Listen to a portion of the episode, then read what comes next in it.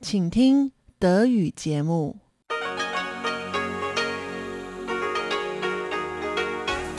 Hier ist Radio Taiwan International.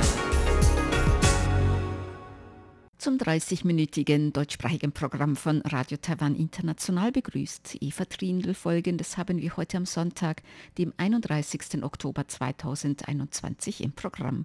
Im Wochenendmagazin berichtet Karina Rother über taiwanische Naturkosmetik aus Reiskleie. Sie sprach mit der Gründerin einer Firma, die hochwertige taiwanische Marken auf den Markt in Deutschland bringt, darunter Naturkosmetik aus Reiskleie von Verlag. Im Kaleidoskop gehen Jobihoe und Sebastian Hambach heute der Frage nach, wie beliebt die USA und China bei den Menschen in Taiwan sind. Nun zuerst das Wochenendmagazin mit Karina Rother.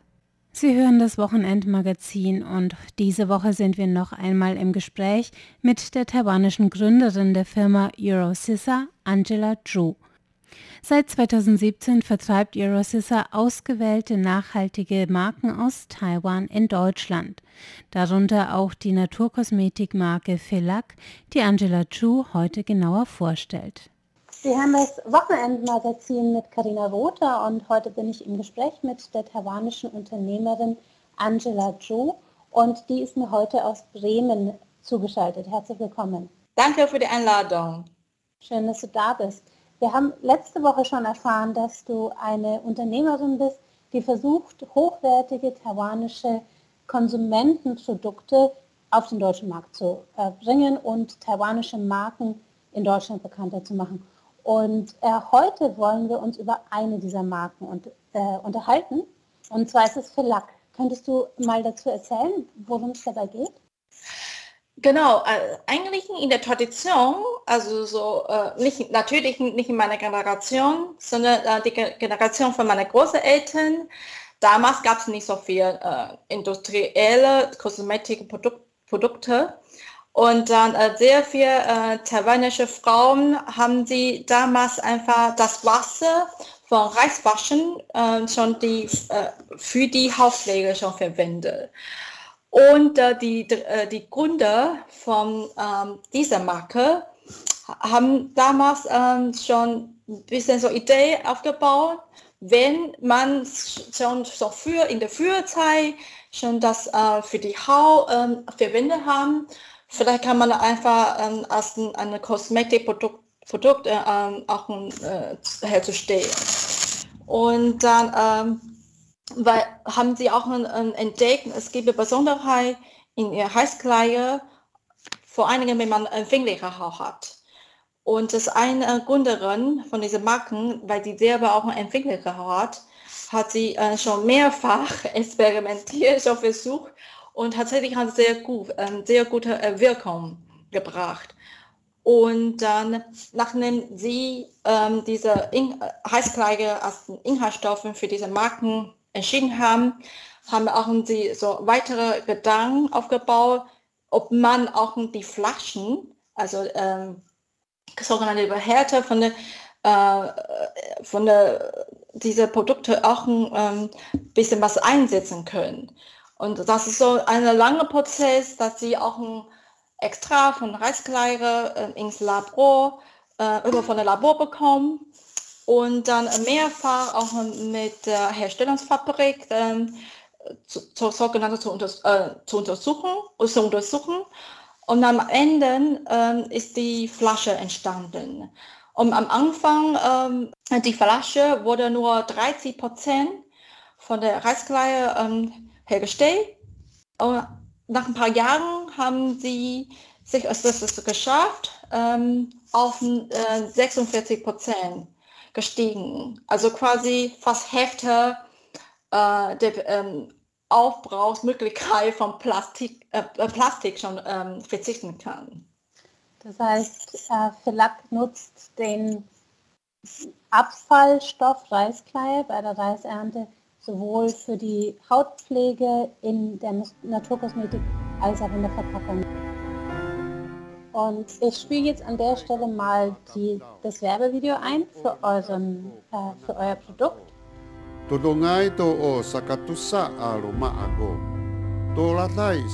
Und wir sehen hier einen Reisbauern, der in wunderschöner taiwanischer Landschaft davon spricht, wie wichtig ihm der ökologische Anbau ist. Und mich würde interessieren, warum habt ihr euch dafür entschieden, das sozusagen als nachhaltiges Produkt zu entwickeln und dann auch nach Deutschland zu bringen? Vor ähm, ungefähr vor dreieinhalb Jahren habe ich die Marken zufällig auf, ähm, im Internet gesehen und war ich damals selber schon sehr, sehr begeistert. Und äh, genau, und damals, das, wie gesagt, vor dreieinhalb Jahren wollte ich ihn schon versuchen, nach Deutschland zu importieren. Aber leider äh, wegen der Markennamen hat das nicht geklappt. Wir wollen, wollten damals schon bei ähm, DPMA, also Deutsche Patent- und Markenamt, anmelden.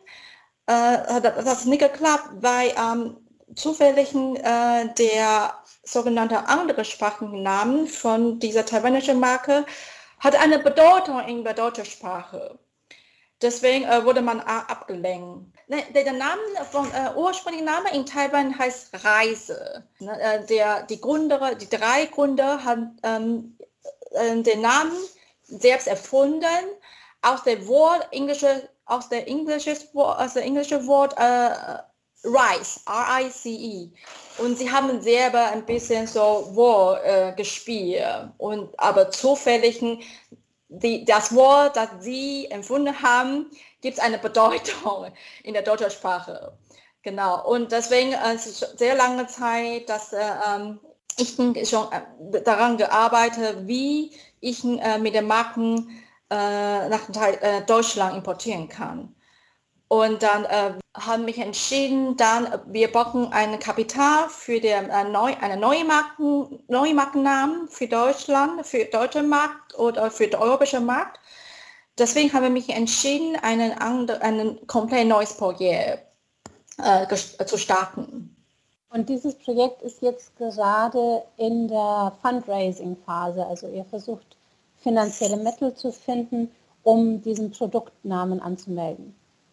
Ganz richtig, dass ich äh, mich entschieden habe auf eine Crowdfunding-Plattform, heißt Starnext. Das ist die größte deutschsprachige ähm, Crowdfunding-Plattform. Ja, bis jetzt äh, äh, nicht so gut gelaufen, aber ähm, genau, ich will gerne weiter versuchen. Crowdfunding ist ja immer eine Herausforderung. Wo kann man ähm, dieses Crowdfunding-Projekt denn finden, wenn man es unterstützen möchte?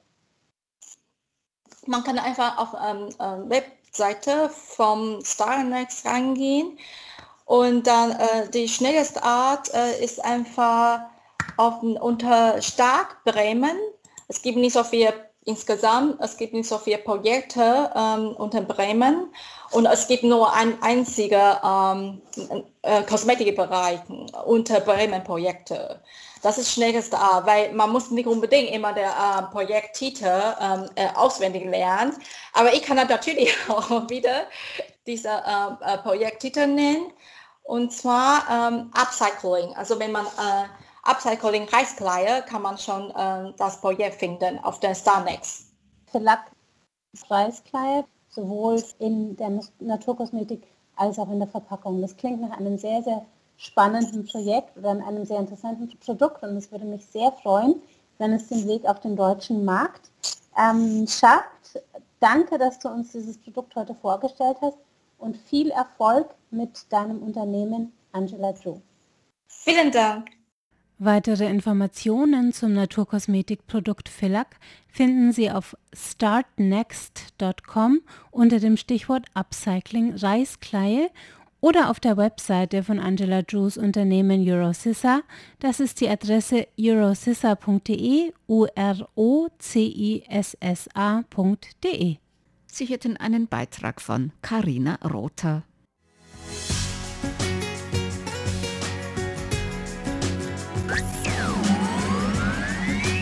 Radio Taiwan, international aus Taipeh.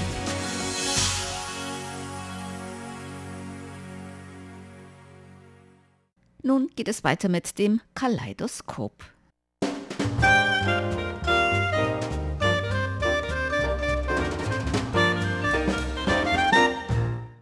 Herzlich willkommen, liebe Hörerinnen und Hörer, zu unserer Sendung Kaleidoskop. Am Mikrofon begrüßen Sie Sebastian Hambach und Chobi Hui. In Taiwan wird man immer wieder damit konfrontiert, zwischen mehreren Ländern oder Großmächten zu liegen. Also man hat immer wieder den Eindruck, gerade wenn es um Politik oder internationale Beziehungen geht, dass Taiwan aufgrund seines Status eigentlich gar nicht so viel selbst entscheiden kann, sondern immer auch von dem guten Willen oder den Entscheidungen in Peking und Washington zum Beispiel abhängt und vielleicht in einem geringeren Maße auch dann in Tokio. Also was diese anderen regionalen oder Supermächte in der Welt sagen, das wird dann auch Taiwan meistens irgendwie betreffen oder Taiwan muss sich danach ausrichten. Und deshalb wird auch immer wieder in Taiwan die Frage gestellt oder es wird diskutiert, wie man denn diese Länder überhaupt sieht. Also gibt es eher negative Gefühle oder positive Gefühle und wie ist das dann im Vergleich? Und eine solche Umfrage, die wurde vor kurzem auch von der National Zhengzhou University veröffentlicht. Da gibt es das sogenannte Election Study Center und dort hat man dann unter anderem zum Beispiel in der Vergangenheit immer gefragt, ob die Taiwaner eher für eine Vereinigung oder für eine Unabhängigkeit sind, also eine Vereinigung mit China oder eine formelle Unabhängigkeit von China. Ich mache das auch schon seit vielen Jahren. Und in einer neuen Umfrage ging es dann aber um die Frage, ob man eher der Meinung ist, dass Taiwan gute Beziehungen zu China oder eher gute Beziehungen zu den USA haben sollte. Also welche schätzen die Taiwaner wichtiger ein. Und aus dieser Umfrage ging hervor, obwohl die Taiwaner anscheinend anerkennen, dass China eine immer größere wichtige Rolle in der Welt spielt, dass man doch der Meinung ist, die Beziehungen zu den USA seien immer noch wichtiger. Ja, das ist natürlich eine sehr komplizierte Frage. Man wollte natürlich gute Beziehungen zu den beiden Seiten unterhalten, damit man in der Mitte seine Ruhe hat. Ich denke, das sind die Meinungen von den meisten Taiwanern. Man möchte nur ein gutes und friedliches und ruhiges Leben haben und wir nicht so viel in internationale Politik einmischen. Aber es scheint so zu sein, dass man wirklich nicht selber entscheiden. Und die Regierung hat immer gesagt, äh, Taiwans Zukunft werden von 23 Millionen Taiwaner selber entscheiden. Aber im Grunde weiß doch jeder, dass Taiwan nicht wirklich seine Zukunft selber entscheiden, sondern Washington und Peking, die entscheiden Taiwans Zukunft. Das weiß man in Taiwan, aber muss man halt sich auch damit auseinandersetzen und das war schon immer so. Und die ehemalige Vizepräsidentin Liu Xiulian hat hundertmal darauf hingewiesen, dass Taiwan nicht wirklich alleine seine Zukunft entscheiden. Und das sind auch alle Leute bewusst. Aber man bemüht sich natürlich, gute Beziehungen zu den USA und zugleich auch zu China unterhalten. Allerdings zur Zeit, wenn man so umsieht, dann Taiwan pflegt eigentlich im Moment eine bessere Beziehung zu den USA und zwar immer besser geworden. Hingegen man pflegt jetzt eine schlechte Beziehung zu Peking und zwar immer schlechter geworden als die Pro-China-Partei Kuomintang noch an der Macht waren, waren die Beziehungen zwischen Taiwan und China tatsächlich ganz gut, aber im Moment ist die Beziehungen sehr eingespannt. Manchmal das ist so stark, dass man eigentlich sehr darüber besorgt und fürchten, dass in der Taiwanstraße tatsächlich ein Krieg ausbrechen würde oder eine militärische Auseinandersetzung in kleinem Rahmen stattfinden würde. Ja, und Taiwan hat ja selbst da gar nicht so viel Entscheidungsfähigkeit. Also es ist ja nicht so, dass man einfach nur diese Entscheidung zum Beispiel, was diesen politischen Status angeht, einfach frei treffen könnte. Denn wenn das so wäre und wenn man sich Umfragen aus den letzten Jahrzehnten anschaut, dann sieht man, dass es einen ganz klaren Trend dazu gibt, dass Taiwan eben seine jetzige de facto Unabhängigkeit gerne hätte oder beibehalten würde und vielleicht dann sogar unter einem neuen Namen, wie zum Beispiel Taiwan oder Republik Taiwan, was dann von verschiedenen Unabhängigkeitsbefürwortern immer wieder ins Spiel Spiel gebracht wird.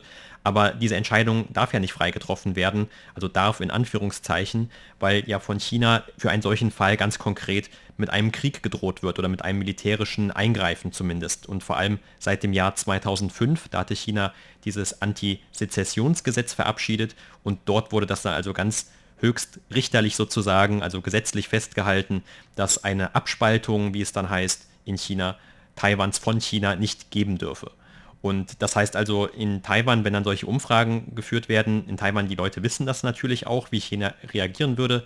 Und auch zum Beispiel jetzt, wenn in internationalen Entwicklungen irgendwie Taiwan vorkommt und zum Beispiel davon die Rede ist, wie es vor kurzem war, dass Taiwan Mitglied werden könnte in einem neuen Wirtschaftsabkommen, dann reagiert China zumindest damit, dass es Flugzeuge in Taiwans Luftraumüberwachungszone entsendet und auch für viele andere Gründe oder bei vielen anderen Besuchen von ausländischen Politikern zum Beispiel.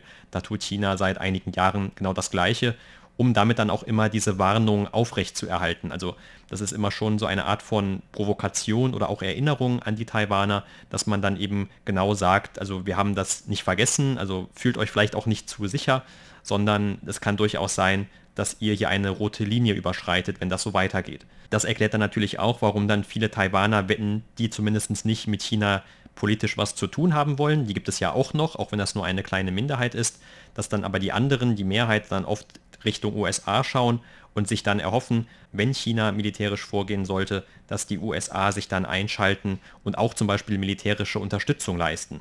Aber das ist eigentlich auch nicht wirklich klar. Also bis heute weiß man eigentlich nicht genau, ob die USA wirklich eingreifen würden. Sie halten sich ja da extra immer bedeckt und sagen manchmal, dass sie das tun würden. Also solche Kommentare hat es sogar schon von US-Präsidenten gegeben. Das war damals der US-Präsident George Bush, der gesagt hatte, man würde alles unternehmen, um Taiwan zu verteidigen. Aber oft wurde dann auch wieder zurückgerudert und man hat sich dann wieder bedeckt gegeben und gesagt, nein, die USA sind auch ganz klar zum Beispiel gegen eine Unabhängigkeit Taiwans, also gegen eine formelle Unabhängigkeitserklärung. Und das sendet natürlich auch dann sehr verwirrende Signale vielleicht für die Taiwaner, die dann auch immer wieder versuchen müssen, ihre eigenen politischen Vorstellungen in diesem Minenfeld irgendwie zu navigieren. Also man kann nicht zu aktiv sein, aber auf der anderen Seite möchte man auch nicht, zum Beispiel, also die große Mehrheit möchte nicht von China einverleibt werden. Und in diesem Zusammenhang würde ich sagen, dass die USA selber wissen auch nicht genau, ob tatsächlich ihre Militär nach Taiwan entsenden würde, falls in der Taiwanstraße ein Krieg ausbrechen würde, weil das ist von Zeit zu Zeit und alles kann sich noch schnell ändern und daher ist die Stellungnahme von den USA bis jetzt noch nicht ganz klar.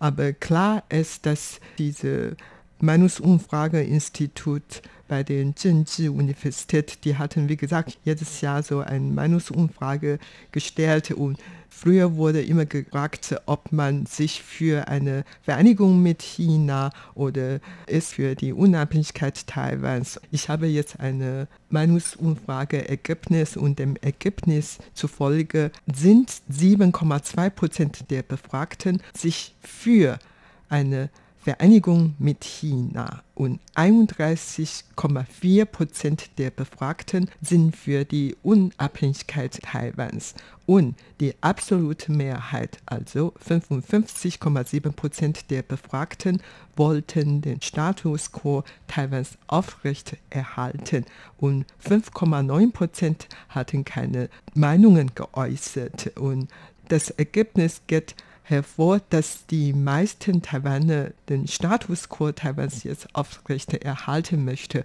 und das den Status quo aufrecht erhalten war auch vor 2016, als Tsai Ing-wen zum Präsidentin gewählt wurde, ein Wahlversprechen. Und sie bemüht sich eigentlich bis jetzt noch dafür, dass den Status quo Taiwans aufrechterhalten. Also sie hat China nicht so viel provoziert, aber hat sie eigentlich auch einiges getan für die langsame Unabhängigkeitserklärung Taiwans. Irgendwie ist es schon ein bisschen umstritten, was sie jetzt getan hatte.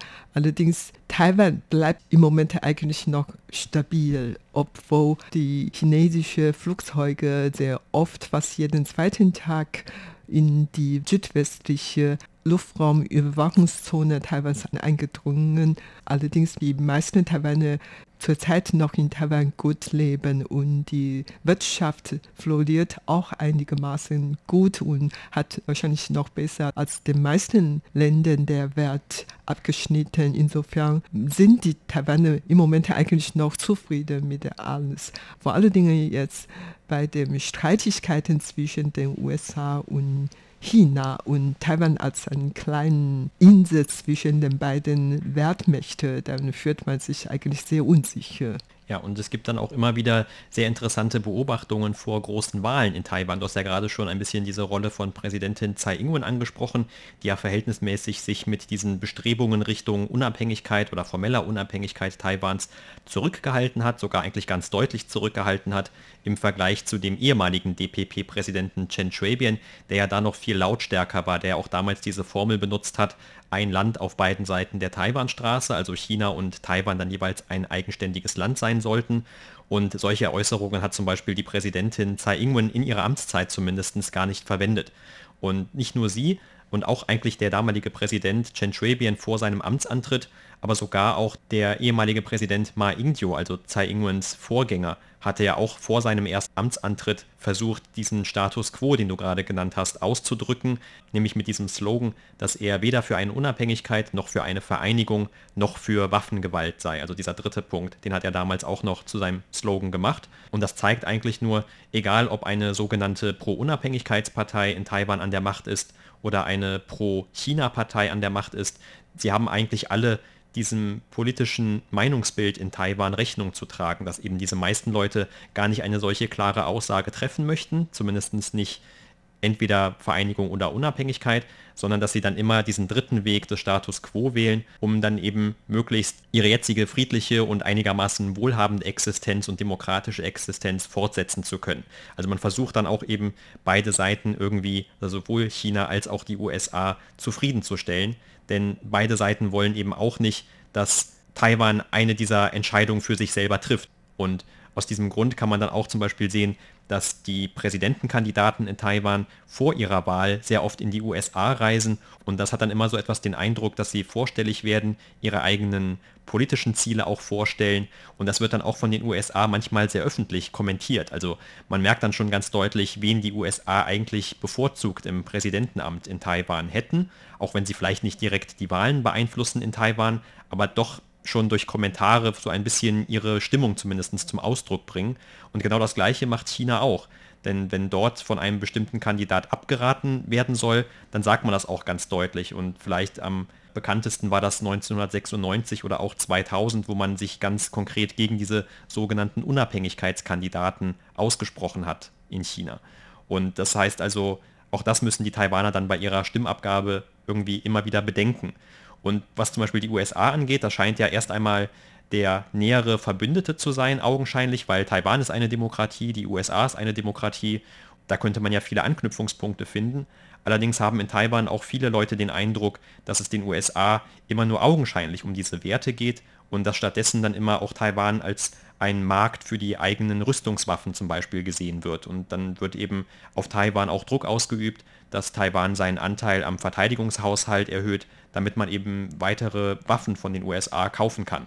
Und das äh, stößt natürlich dann auch bei vielen Leuten etwas negativ auf und erklärt dann auch, warum nicht alle Leute in Taiwan zum Beispiel die USA bevorzugen. Also man wirft denen auch vor, dass sie letzten Endes eigentlich nur auf ihr eigenes nationales Interesse Wert legen. Und Japan hat eigentlich so eine Zwischenstellung in diesen Diskussionen immer, denn Japan gilt ja nicht als eine Großmacht wie die USA oder China. Es ist eher eine regionale große Wirtschaftsmacht natürlich in Asien und auch in Taiwans näherer Umgebung. Aber eigentlich sind auch zu Japan die Meinungen in Taiwan sehr stark gespalten.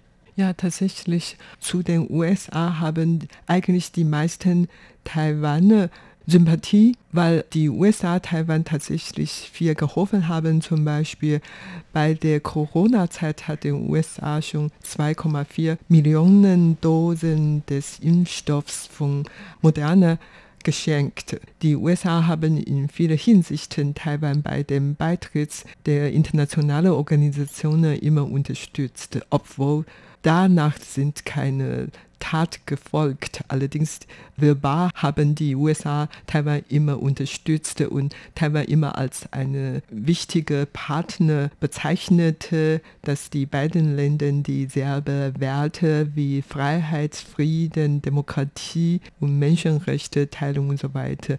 Und die USA waren ziemlich lang der wichtigste Handelspartner von Taiwan. Und daher man pflegt wirklich sehr gute Beziehungen zu den USA. Aber auf der anderen Seite, vor allen Dingen ältere Leute hier in Taiwan, man hat eigentlich auch nicht nur positive Eindrücke von den USA bekommen, sondern auch negative. Zum Beispiel 1979, die USA hatten Taiwan im Stich gelassen.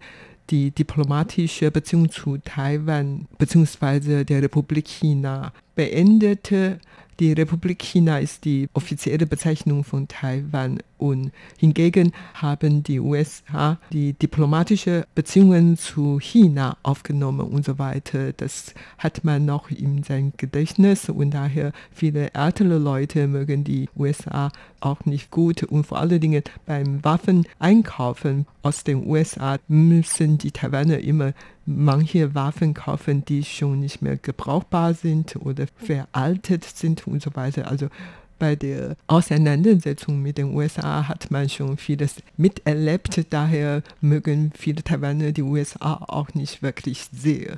Und gleichzeitig mögen die Taiwaner die Chinesen vielleicht auch nicht wirklich sehr. China hat jetzt noch heute dann Taiwan immer militär bedroht oder aggressiv Taiwan gegenübergestellt. Und insofern mögen viele Taiwaner die Chinesen auch nicht sehr.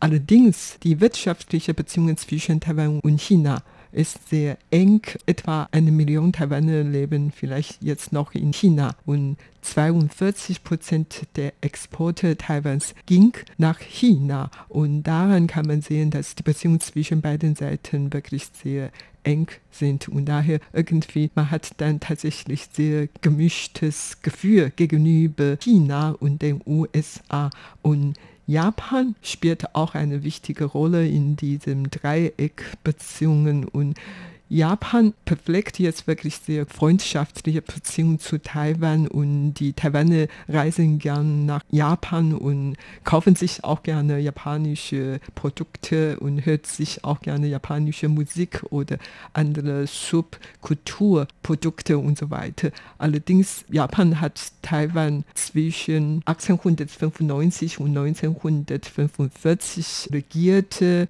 Diese Erinnerung ist noch geblieben, obwohl die Erinnerung jetzt schon nachgelassen ist. Aber irgendwie, Taiwan hat wohl keinen richtigen Freund, aber schon sehr viele Feinde. Ja, und wer ein noch längeres historisches Gedächtnis in Taiwan hat, der wird dann diese Hilflosigkeit, die Taiwan vielleicht jetzt verspürt, was diesen politischen Status angeht, auch noch weiter zurücksetzen können. Also zum Beispiel, du hast ja gerade schon erwähnt, diese Kolonialzeit von den Japanern, wo natürlich die Taiwaner auch damals nicht gefragt wurden, ob sie jetzt Kolonie werden wollten von Japan, sondern China hatte den Krieg gegen Japan verloren und dann hatte Japan China mehr oder weniger dazu gezwungen, als Siegermacht einen Vertrag über den Abtritt Taiwans zu unterzeichnen. Und ob Taiwan davor überhaupt schon wirklich zu China gehört hat, das wird ja teilweise auch kontrovers diskutiert, weil China in der Zeit vor der Kolonialzeit eigentlich auch nur Teile von Taiwan wirklich mal kontrollieren konnte und nicht äh, die gesamte Insel. Und dann nach dem Krieg ist dann diese Problematik, dass dann die Republik China als eine der Siegermächte vom Zweiten Weltkrieg Taiwan von den Japanern übernommen hat. Aber auch das wird dann teilweise völkerrechtlich nicht von allen Leuten akzeptiert, dass es da also wirklich einen Vertrag gab, der das Ganze ordentlich geregelt hat nach dem Zweiten Weltkrieg. Und bei all dem steigt dann eben immer wieder durch, dass die Taiwaner selber also gar nicht gefragt wurden, zu wem sie gehören wollen. Genauso wie sie heute ja nicht wirklich gefragt werden von den USA oder von China, was denn ihre Meinung zu diesem Status ist. Nun gibt es heutzutage Umfragen, die in Taiwan selber gestellt werden oder auch von anderen, vielleicht ausländischen Akademikern gestellt werden. Aber man hat irgendwie nicht den Eindruck, dass das China oder die USA sonderlich interessiert, was die Taiwaner dazu zu sagen haben. Zumindest kann man sich nicht 100% sicher sein. Ja, zu vielen haben wir nichts zu sagen. Aber jetzt können wir sagen, das, was wir heute in unserer Sendung Kaleidoskop. Vielen Dank für das Zuhören. Am Mikrofon waren Sebastian Hambach und Chobi Hui. Sie hörten das deutschsprachige Programm von Radio Taiwan International am Sonntag, dem 31. Oktober 2021. Unsere E-Mail-Adresse ist deutsch.rti.org.tv. Im Internet finden Sie uns unter www.rti.org.tv rti.org.tv, dann auf Deutsch. Dort finden Sie auch Nachrichten, weitere Beiträge und die Links zu unserer Facebook-Seite und zu unserem YouTube-Kanal. Über Kurzwelle senden wir täglich von 19 bis 19.30 Uhr UTC auf der Frequenz 5900 kHz. Das, liebe Hörerinnen und Hörer, was für heute in deutscher Sprache von Radio Taiwan International. Wir bedanken uns bei Ihnen ganz herzlich fürs Zuhören. Am Mikrofon war Eva Trindl.